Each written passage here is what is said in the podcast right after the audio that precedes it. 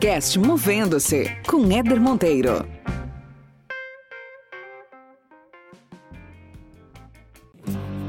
Esse podcast existe para te provocar a enxergar a carreira de outra forma. Meu objetivo aqui é que a cada episódio você termine melhor do que quando começou, com mais conhecimento, com novas ideias, mais autoconsciência e mais inspiração para fazer gestão da sua trajetória profissional.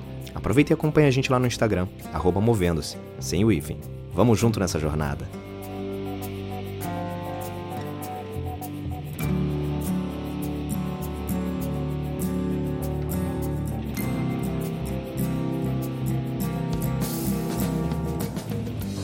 Muito bem, muito bem. Começando mais um episódio do Mesa Cast, esse programinha que nasceu para ser uma vez por mês. Vocês não sabem a dificuldade que é para conseguir conciliar a agenda desse povo, porque esse programa não é com um participante, nem com dois, nem com três, são quatro participantes, então conciliar a agenda desse povo todo é muito complicado. Nesses quatro participantes, eu, Éder Monteiro, Breno Paquelê, Giane Lucena e Rafael Romagnol. Quarteto fantástico, que maravilha trocar com essa galera. Ah. Só gente de peso, só gente com, com alto gabarito aí de carreira, de experiência, sempre muito bom conversar com amigos e quando amigos competentes, então melhor ainda. Galera, seguinte, como a gente falou nos bastidores aqui no, nos estúdios, Movendo-se Corporation, eu, eu, a gente estava falando sobre um, um, tema, pessoal, que a gente queria discutir trazer aqui para vocês, porque é um tema bastante complexo, mas que tem sido pauta em muitas rodas aí de conversa quando a gente fala sobre o assunto mundo do trabalho. Inclusive fizeram um documentário, eu não vi ainda, não sei se alguns de vocês já assistiram, mas é um documentário, um filme, é, documentário chamado A Uberização do Trabalho. É, Gig, a Uberização do Trabalho, é o nome desse documentário, que ele fala justamente da precarização que todo esse novo movimento de, de trabalho, gig, que tem surgido no Brasil. Aí eu peguei, um, peguei um, um, uma postagem aqui que saiu no LinkedIn. Eu não vou falar, obviamente, o nome do autor, porque ele já tomou muita pancada no LinkedIn. O pessoal do LinkedIn já cuidou de, de expô-lo. Mas eu vou, eu vou ler aqui para vocês para a gente continuar essa resenha. O, o, o figura postou a seguinte coisa. Perguntei a uma candidata de uma vaga nossa se ela estaria livre domingo para uma entrevista por telefone. Aí abre aspas. Desculpe, não faço entrevistas finais de semana. Eu os reservo para relaxar. Pode ser segunda-feira?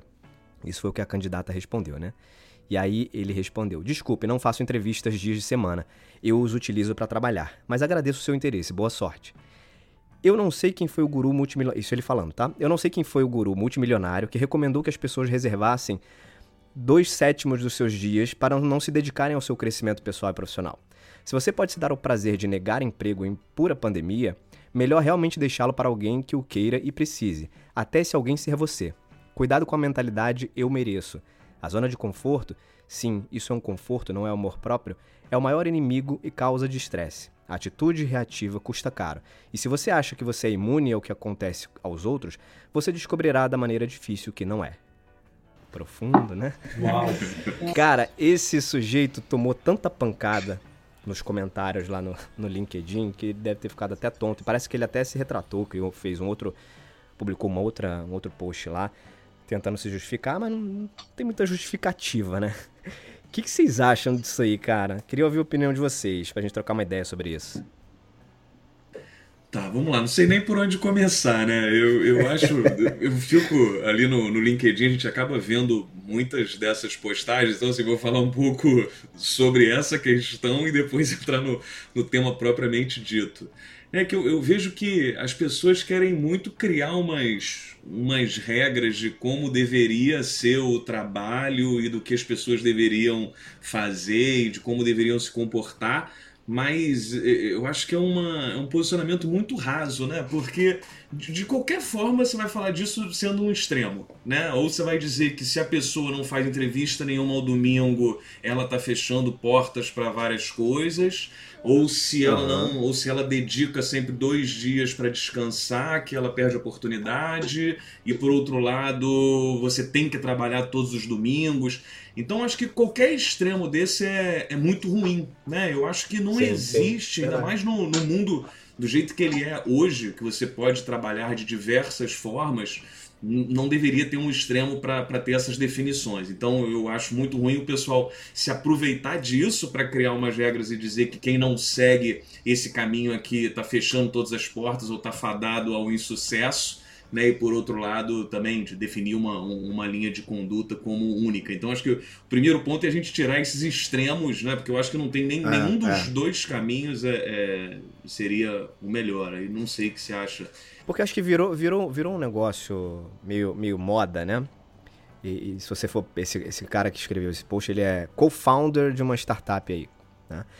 E essa galera, principalmente, criou um pouco desse conceito é, pseudo-glamouroso de que, pô, não, você agora não precisa ser, ter chefe, você vai trabalhar de bermuda, você cria um ambiente mais flexível, etc. Mas tem um outro lado aí que é isso, né? Domingo você está disposto? Você tem vida familiar? Você tem vida pessoal? Qual é o equilíbrio? O, o Rafa já trabalhou em, em, startup. Aliás, aqui a gente está falando de. tem dois CLTs nesse, nesse quarteto aqui e dois professores consultores, né? Então temos aqui representantes é de, de, mundos diferentes, que envolve também um pouco disso que a gente vai falar, né? Dessa, dessa precarização, desse cuidado. Mas essa moda me preocupa, né, cara? Porque vendem um sonho de que não, agora você vai trabalhar num ambiente assim, assado, blá blá. Mas, meu irmão, é. se você está disposto a, a, a, de repente, abdicar é. de algumas outras coisas, porque essa, essa perda, ela não é discutida em momento algum. É, né? É. Eu acho que tem duas coisas que me chamam a atenção, e, e, e pegando seu gancho também.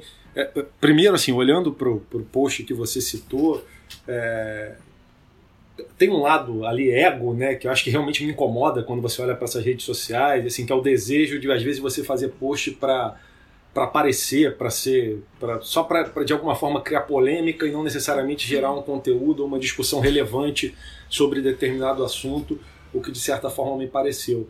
Mas também tem um excesso ali de julgamento, né? Porque você vê pelas palavras que, que você citou, quando é, é, o autor cita de repente a resposta da menina, é, era uma moça, né? Se eu não me engano, que ele, que ele citava, e que, é uma candidata. que que ela fala assim: eu reservo os, eu não faço entrevistas no final de semana, eu, eu, eu reservo para relaxar.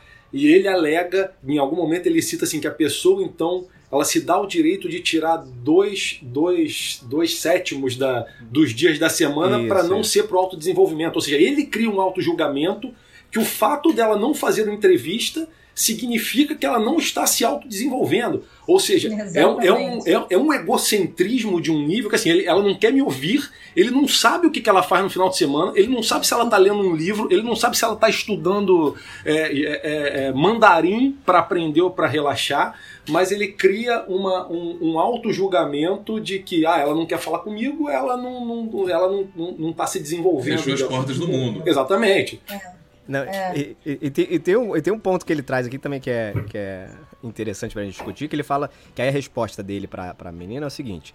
É, então, desculpa, eu não faço entrevistas dias de semana. Eu os utilizo para trabalhar. Amigão, entrevista é parte é. do seu trabalho, é. inclusive. É. Né? Da onde você tirou que entrevistar a gente Exatamente. é um trabalho. Mas né? assim, também sem nenhum tipo de julgamento do lado de cá, eu acho que cada um tem o direito de pensar da, da sua forma e tocar do seu, do, do, da sua maneira. E aí eu acho que esse lado e aí é o que você estava citando, né? Esse outro lado, talvez, do, é, do empreendedorismo, ou também você tirar uma, uma, uma, uma, empresa do papel. Tem, tem particularmente um livro que eu gosto muito, é, é, enfim, que eu já li uma vez, é um livro até relativamente famoso, Hard Things About the Hard Things, né? Então, o lado difícil das situações difíceis. Uhum.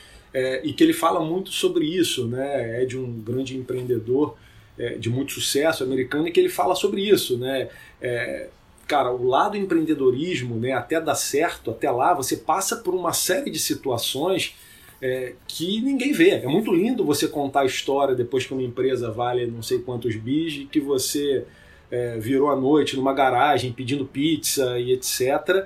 Mas no meio do caminho uhum. você tem que você tem que demitir amigos seus, você tem que é, girar é, quatro noites sem dormir, é, você tem que é, vender o almoço para pagar o jantar. Então tem, tem São um lado. sacrifícios, né, Rafa? Sem dúvida, sem dúvida. E tem um lado que a gente nunca. E que é. não é exposto. Não é esse lado que tá. Ele é exposto depois que fica sucesso. Ele é exposto depois que a história de sucesso está consolidada. E aí você chega, você escreve o livro, você bota na mídia, você fala, caramba, olha por que, que efetivamente eu passei. Mas ele é cada vez mais comum do que a gente imagina, né?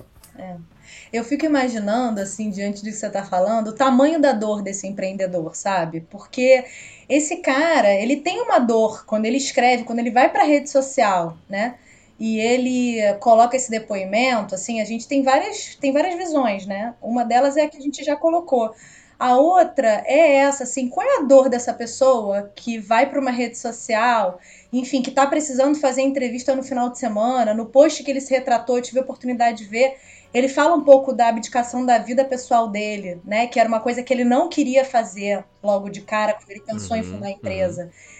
Então, assim, qual é a necessidade dessa pessoa, a dor dessa pessoa que não conseguiu ainda fechar essa vaga? Quanto tempo essa vaga está aberta? Enfim, é, o quanto ele está conseguindo de fato influenciar as pessoas nesse contexto de pandemia que a gente está tendo dentro da empresa para fazer o sonho dele acontecer, né? Enfim, acho que tem uma série de questões aí que a gente não consegue acessar. E um ponto que eu acho que é muito importante, gente, é assim: como é que a gente hoje tem esse tipo de diálogo, colocando muito entre aspas, dentro de uma rede social? Né? Porque assim, também ir lá, eu não, eu não cheguei a ver os comentários da postagem, mas assim, eu imagino que deve ter sido. Ah, para de mentira que você ficou né? lá stalkeando.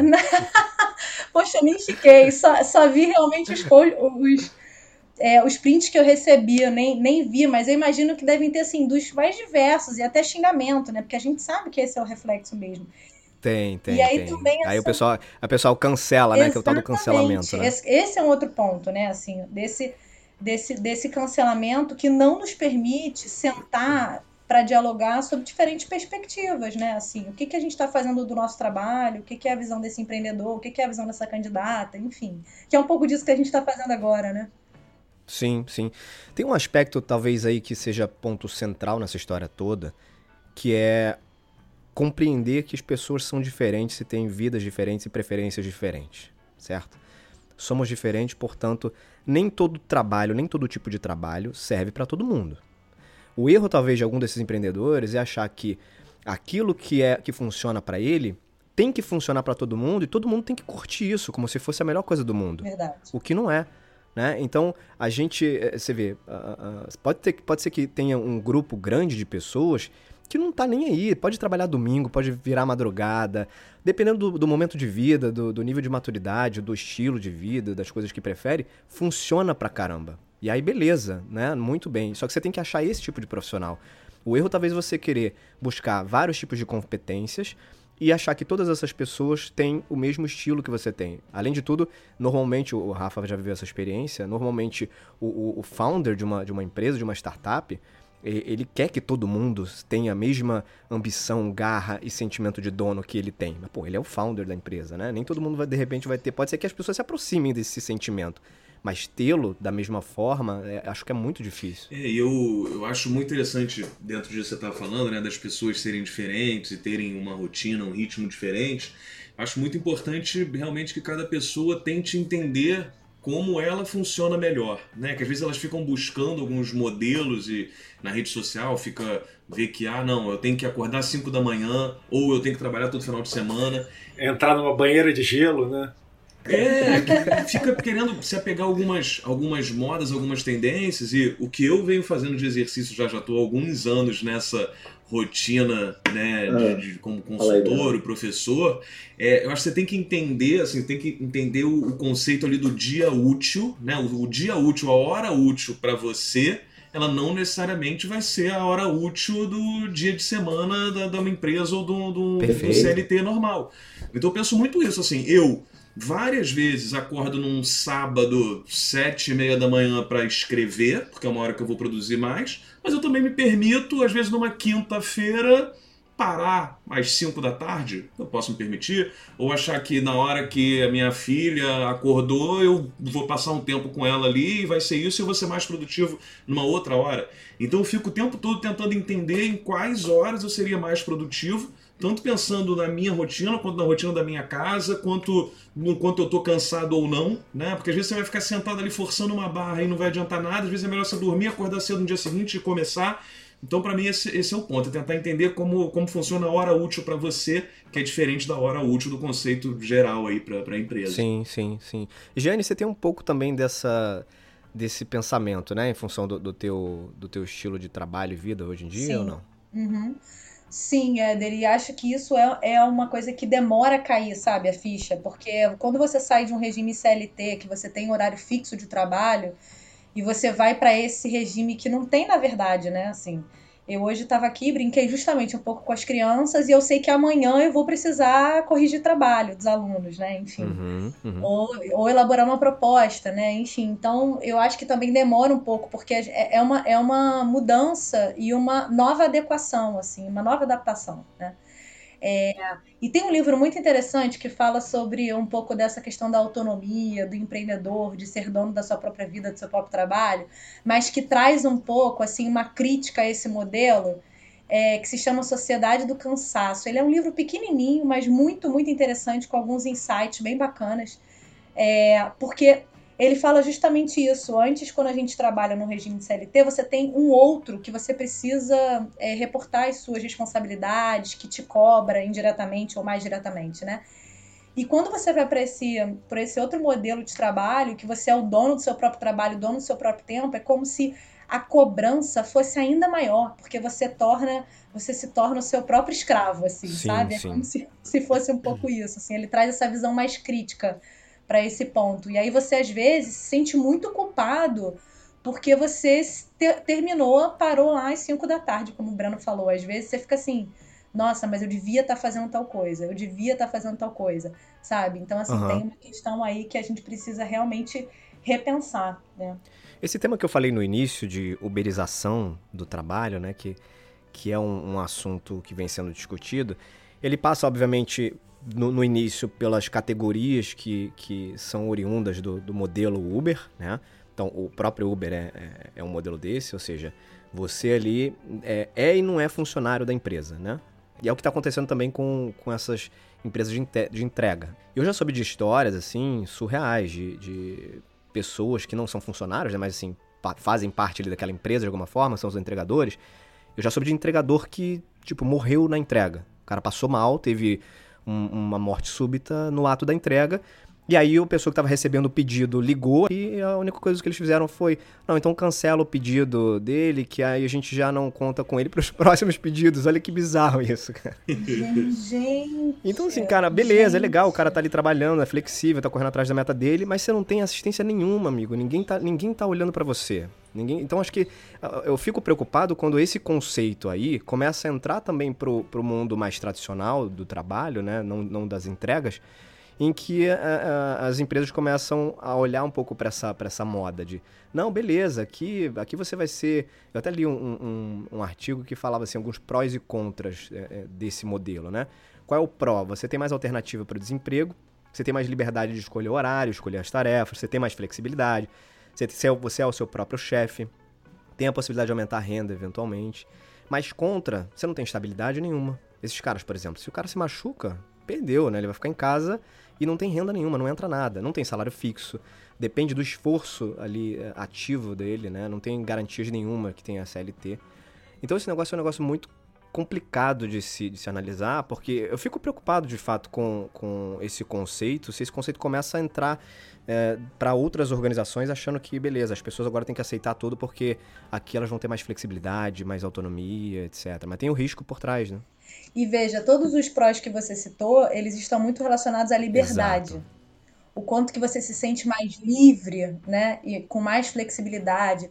Só que assim, quando você vai para a realidade, o quanto que um motorista ou um é, entregador é. tem de liberdade? Nenhuma, né? Pelo contrário, o cara não consegue é, parar é. para urinar, né? Enfim, para fazer uma refeição com mais de 15 minutos no dia, né? Enfim, então é, eu acho que essa liberdade que é vendida, entre aspas, ela precisa ser muito bem pensada, inclusive para quem está fazendo uma transição de carreira, enfim, porque essa foi um, uma das, das desconstruções que ah, eu fiz ah. do, do ser autônomo. Assim, de fato, tem um pouco mais de flexibilidade, só que, assim, liberdade, liberdade. Você, você até falou no, no, episódio, só lembrando aqui, pessoal, tanto Gianni, Rafael e Breno, todos eles têm episódios individuais aqui no, no Movendo-se, então pode conferir lá um, o episódio que eu tive, um bate-papo que eu tive com cada um. E eu me lembro, G, que no seu episódio você falou do, do conceito do já que, né? Já que você tá aí em casa, né? Vai no mercado, já que você tá não sei o quê. Então, o, o, aquela, aquele tempo que eventualmente sobraria, não sobra, preenchido com várias outras coisas, né? Exatamente. Quando a gente traz isso também para o ambiente corporativo, né, e hoje a gente discute muito essa questão da, da, da liberdade ou da flexibilidade atrelado ao modelo de home office que acabou sendo implementado nesse momento isso, que a gente está vivendo. É, até para todo mundo saber, a gente está gravando isso mais uma vez durante a pandemia, todos confinados. Então, se você ouvir esse, esse podcast algum dia, estamos aqui quarentenados ainda. Um dia gravaremos é... fora da pandemia. Exatamente. É. Por enquanto, nosso um estúdio dia vamos é nos virtual, conhecer tá pessoalmente. É... Gianni de Nova York, Breno de Londres. Correspondente. Deitou em Singapura. E eu, eu de Niterói mesmo. É, então, assim, eu, é, voltando a falar, assim, eu acho que o próprio modelo de home office, que quando a gente analisa também, tem uma série de ganhos que, que eu acho que essa é a parte positiva. Eu acho que a parte positiva desse cenário que a gente acabou sendo imposto foi mostrar que é possível a gente conseguir fazer é, é boas atividades também num modelo de home office, apesar da gente não estar vivendo home office clássico, a gente está vivendo é, é, a quarentena, mas de fato tem muitos pontos positivos, tá? É, sim, e sim. aí a gente linka de novo. É a liberdade, é o fato de você estar em casa, é, é, é, evitar o deslocamento, principalmente nas grandes metrópoles, Rio, São Paulo e outras cidades. É, tem uma série de ganhos para o dia a dia. Mas hoje a gente também já discute essa liberdade atrelada à produtividade do outro lado. O que, que a gente perdeu? A gente perdeu o dia a dia da empresa, as conversas rápidas, a tomada de decisão. Então, que liberdade é essa que se você olha, eu olho a minha agenda hoje, eu não tenho 15 minutos vago o dia inteiro, porque qualquer pessoa que precisa falar comigo qualquer coisa dentro da empresa precisa reservar e quando reserva, ninguém reserva 5 minutos para falar com você, vai reservar é, é no mínimo 15 minutos se for uma coisa extremamente rápida e uma hora de padrão, né? Que é, é então é.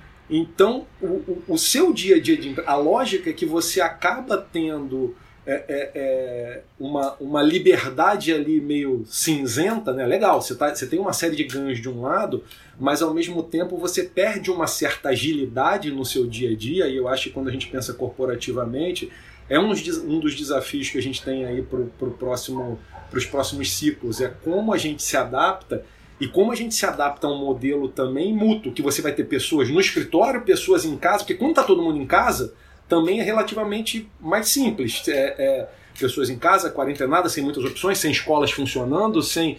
É, e no mundo verdade, normal verdade. que você vai ter pessoas na empresa, pessoas em casa, pessoas de, de, de home office, pessoas circulando.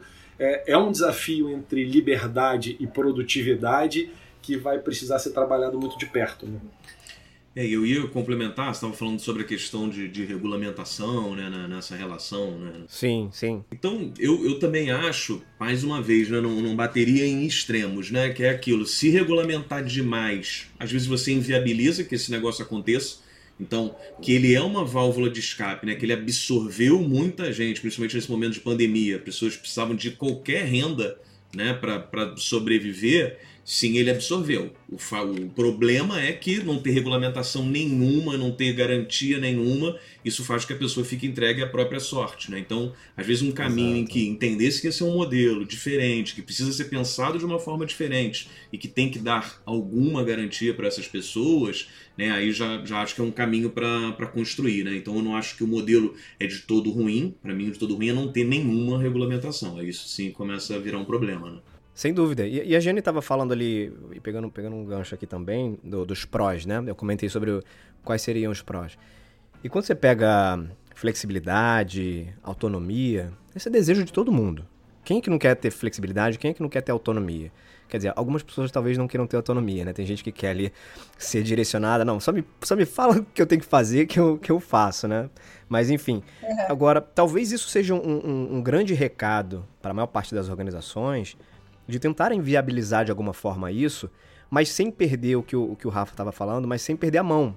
Porque também é um pouco do extremo, né? Beleza, então agora a gente vai dar home office para todo mundo, supondo que não estivéssemos em pandemia. Até porque tem algumas empresas que eu já sei que é, vão adotar para sempre, né? Até pós-pandemia vão continuar como home office.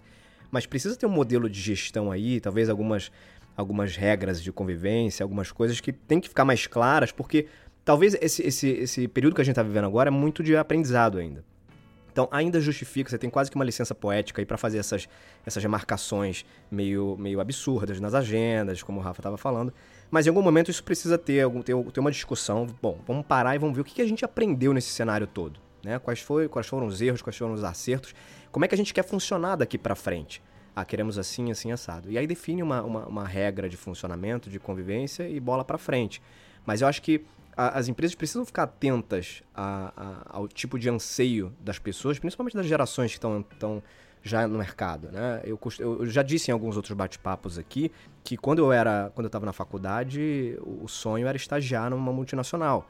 A galera que está na faculdade, o sonho é abrir a sua própria empresa, né? Porque encanto é esse que uma, uma, uma empresa multinacional não pode oferecer? Né? Onde é que eu tenho que avaliar para mudar as minhas políticas de RH, por exemplo, para ser um pouco mais atrativo e, e, conectar um pouco melhor com essa realidade de mercado, né? É verdade. Essa é uma é quase que uma regra, né, Éder? Normalmente quando eu tô com, com tanto graduação quanto pós, eu sempre faço essa pergunta, é, né? Se é. a galera quer, deseja, ou quem já está trabalhando em multinacional, se já pensou ou se pensa em abrir o próprio negócio. Dificilmente você não tem assim, às vezes um ou dois alunos numa turma de 30 que nunca pensou, uhum, assim, né? Uhum. Pode ser que, enfim, então, é, eu acho realmente que como é que a gente pode pensar, talvez, no intraempreendedorismo, né? Isso. E aí, conectando com o caso, com o caso que você trouxe, ele diz assim, na última postagem dele, que ele se retratou, ele fala justamente sobre isso, que para trabalhar na empresa, ele coloca lá alguns requisitos, e um deles é ter pessoas que pensem diferente. E aí eu fico pensando assim, poxa, mas a candidata que pensou diferente não, não, serve, né? né? não serve. E a outra coisa que ele fala é ter esse, esse sentimento de dono, que é, né, que ele traduz um pouco sobre ser apaixonado pelo trabalho como você é pela vida pessoal, alguma coisa nesse sentido, né? E aí você só consegue ser apaixonado por aquilo que você se identifica, por aquilo que você Perfeito. consegue. É, aquilo, quando aquilo conversa com você, né? Converge com o que você pensa, com, quando aquilo é parte da. É, é, é quase que um filho, né? Enfim, como é esse podcast para o nosso amigo Éder Monteiro, né? Então. Assim, aí quando a gente compartilha desse sonho, né, e tá todo mundo aqui gravando, enfim, é, porque a gente se conecta né, é. com isso. Então, é, e se você não tem essa conexão, fica difícil, né? Bom, mas peraí, eu, eu tenho que ser apaixonado pelo, pelo trabalho como sou na vida pessoal, mas eu não tenho participação nos ganhos, exato, né? No exato. lucro, porque o lucro é do, do acionista, do fundador.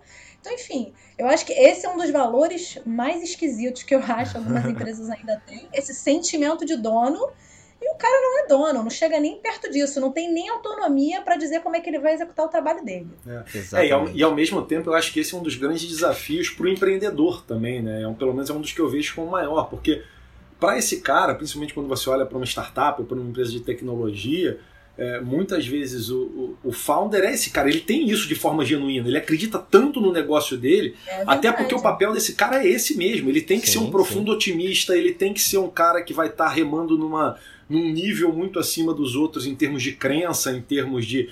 E às vezes ele olha para o lado e, e vê que putz, o cara não tá na mesma pegada que ele, mas aí entra esse lado natural. Cara, mas é porque você criou isso aqui, você acredita, ou você tem a, é, a maior parte das ações, ou você tem. Aí fundamentos devem, devem ter diversos, mas eu acho que na cabeça do, do empreendedor e aí passa talvez pelo um pouco outro lado da moeda desse texto que a gente está comentando e o cara leu, é que muitas vezes a cabeça do cara, ele, eu, quero olhar para o cara que está do meu lado e ver ele com, com perdão da palavra, com o mesmo tesão que eu tenho de fazer isso aqui acontecer. Mas como é que eu faço isso? Como é que. Porque, de novo, tá, a gente tem vários, várias possibilidades. Grana, remuneração, benefícios, é, é, enfim, flexibilidade e etc. Mas tem, tem um lado aí propósito, né? Um lado, um lado que como é que o cara, o, talvez esse seja um dos grandes dilemas do empreendedor, né?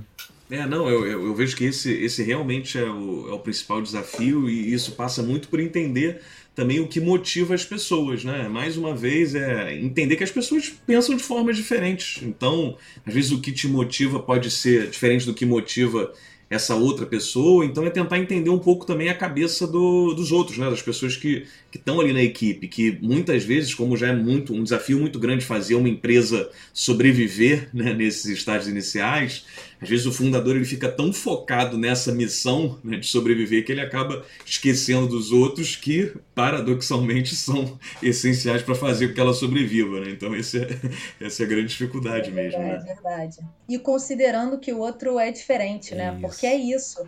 É, poxa, tem gente que tem uma disposição, uma energia, que trabalha 12, 14 horas, assim, e nem precisa ser o fundador, ele vai encontrar gente assim na equipe, né? O que o Éder falou, dependendo do momento de vida e dependendo do, de como, do drive da pessoa sim, sim. mesmo, né? E ele vai encontrar gente que precisa de mais tempo de descanso, né? E tudo bem. E precisa de mais tempo do trabalho em casa, porque assim o cara é mais criativo, né? já trabalhei com gente da área do design que assim, a pessoa não conseguia chegar na hora, sabe? Mas ele trabalhava final de semana, que às vezes era quando ele tinha inspiração e ele conseguia criar. O processo criativo dele era muito diferente do resto da equipe. Uhum. E até é, é, é, as pessoas entenderem que ele não ia cumprir horário, mas que ele ia entregar, isso, foi difícil. É né? Então, eu acho que, que entender essas particularidades e mais, assim, respeitar essas diferenças e considerar as semelhanças, eu acho que é, assim, o grande desafio, porque aí a gente vai até abrir um outro tópico que pode ficar, Éder, para um próximo episódio, Boa. mas, assim, isso é diversidade, né? Diversidade. Isso é diversidade na sua forma mais profunda, isso. que é a diversidade de valores, que é a diversidade de vieses, né? Falou cognitivos, tudo. diversidade social, diversidade de enfim, do seu background, de onde você veio, de onde a sua família veio. Enfim, isso tudo é que faz uma empresa ser diversa. Falou né? tudo. As pessoas associam a diversidade a opção sexual, gênero, né, raça, que foi o que uh, lá, lá no passado, né, pessoas com deficiência, lá no passado era o que, o que chamava mais atenção. Mas diversidade envolve muito mais coisas, né, como você acabou de falar, perfeito. Verdade. Muito bem, galera. Que, que papo maneiro, hein? A gente podia fazer mais, mais vezes. Então, uma, uma vez por mês está muito pouco. Aliás, a gente recebeu uma mensagem lá no, no Instagram do Movendo-se outro dia, uma pessoa pedindo para que seja mais recorrente esse, esse tipo de bate-papo. Vamos tentar, hein? Vamos ter... Esse já foi difícil aqui. Se ela conseguir conciliar as agendas, tá tranquilo. É, exatamente, é boa missão para ela. Alô, pessoa, é. boa missão para você. Mas se você tem alguma sugestão de bate-papo, fica à vontade para entrar em contato com, cada, com qualquer um de nós quatro ou mandar mensagem lá pelo pelo Instagram do Movendo. Vai ser um prazer poder trocar uma ideia com base naquilo que vocês também querem ouvir. E esse formato eu curto pra caramba porque quanto mais opiniões, é, quanto mais coisas colocadas à mesa, mais rico fica o debate, né? Continuem conectados aí ao Movendo-se, tem as resenhas, que é uma pílula de conteúdo só minha, tem os, os bate-papos com meus convidados toda quarta-feira, e agora o MesaCast, uma, uma vez por mês, mas vamos tentar fazer um pouquinho mais. Considerações finais, galera? Nossa, eu acho que para esse tema, assim, um desejo, posso colocar Pode, aqui um desejo? Por favor. Sim, é que a gente esteja muito atenta a essa política do cancelamento, sabe? É, alguém colocou alguma coisa, sabe? Faz uma pergunta, pergunta pro cara, ficou muito tentado, discordou muito da opinião dele ou dela. Faz uma pergunta, o que, que você quis dizer com tal coisa? Poxa, você acha então que para uma pessoa, né, enfim, isso, isso me soa estranho, né? Isso me soa, enfim, mas que a gente possa se rede social hoje é um espaço, né, de diálogo, aspas de novo, né, uhum. é, que a gente possa fazer mais perguntas, assim, que a gente possa ter mais disposição é, para ler o outro e ouvir. Eu sei que nem sempre é fácil, né, porque às vezes é, vai muito fundo, assim, bate muito no valor e bateu para muita gente que tem, por exemplo, estilo de vida como uma âncora, né. Essa postagem exato, bateu muito para quem respeita muito o tempo pessoal, mas acho que é, repensar essa, essa cultura do cancelamento nesse momento que a gente está, sobretudo é, de muito, muita tecnologia e muitas redes sociais. Eu acho que é assim fundamental, essencial. É, eu, eu acho esse um ótimo ponto. Para mim, essa do, do, cancelamento aí é um tópico, né? Assim, para um papo inteiro. É, e o que eu queria deixar de consideração final é para as pessoas também selecionarem um pouco mais o, os influenciadores pelos quais elas se deixam influenciar, né? Às vezes tentar entender que o próprio influenciador tem uma vida diferente da sua, né? Então não necessariamente o que ele está dizendo vai funcionar para você. Então tentar entender como você funciona, qual é a sua realidade, pra, porque você pode aceitar ser diferente dos outros e ainda assim ter sucesso, né? Você não precisa seguir exatamente os caminhos de ninguém. Isso aí. É, do meu ponto de vista, cara, é... as pessoas são diferentes. Eu acho que esse talvez seja a principal reflexão no meu, do meu lado. Talvez um pouco menos de julgamento e um pouco mais de reflexão é, do como as pessoas são diferentes e isso influencia diretamente, inclusive a relação que a gente tanto falou aqui de liberdade versus produtividade e a forma que cada um é, é, encara cada uma dessas situações. Então, talvez um pouco menos de julgamento e um pouco mais de reflexão. Excelente. Se você curtiu esse bate-papo, compartilhe com outras pessoas que merecem ouvir um pouco também desse, desse contexto todo que a gente conversou aqui. Fiquem atentos a outros episódios do Movendo-se. Beijos e abraços. Até mais.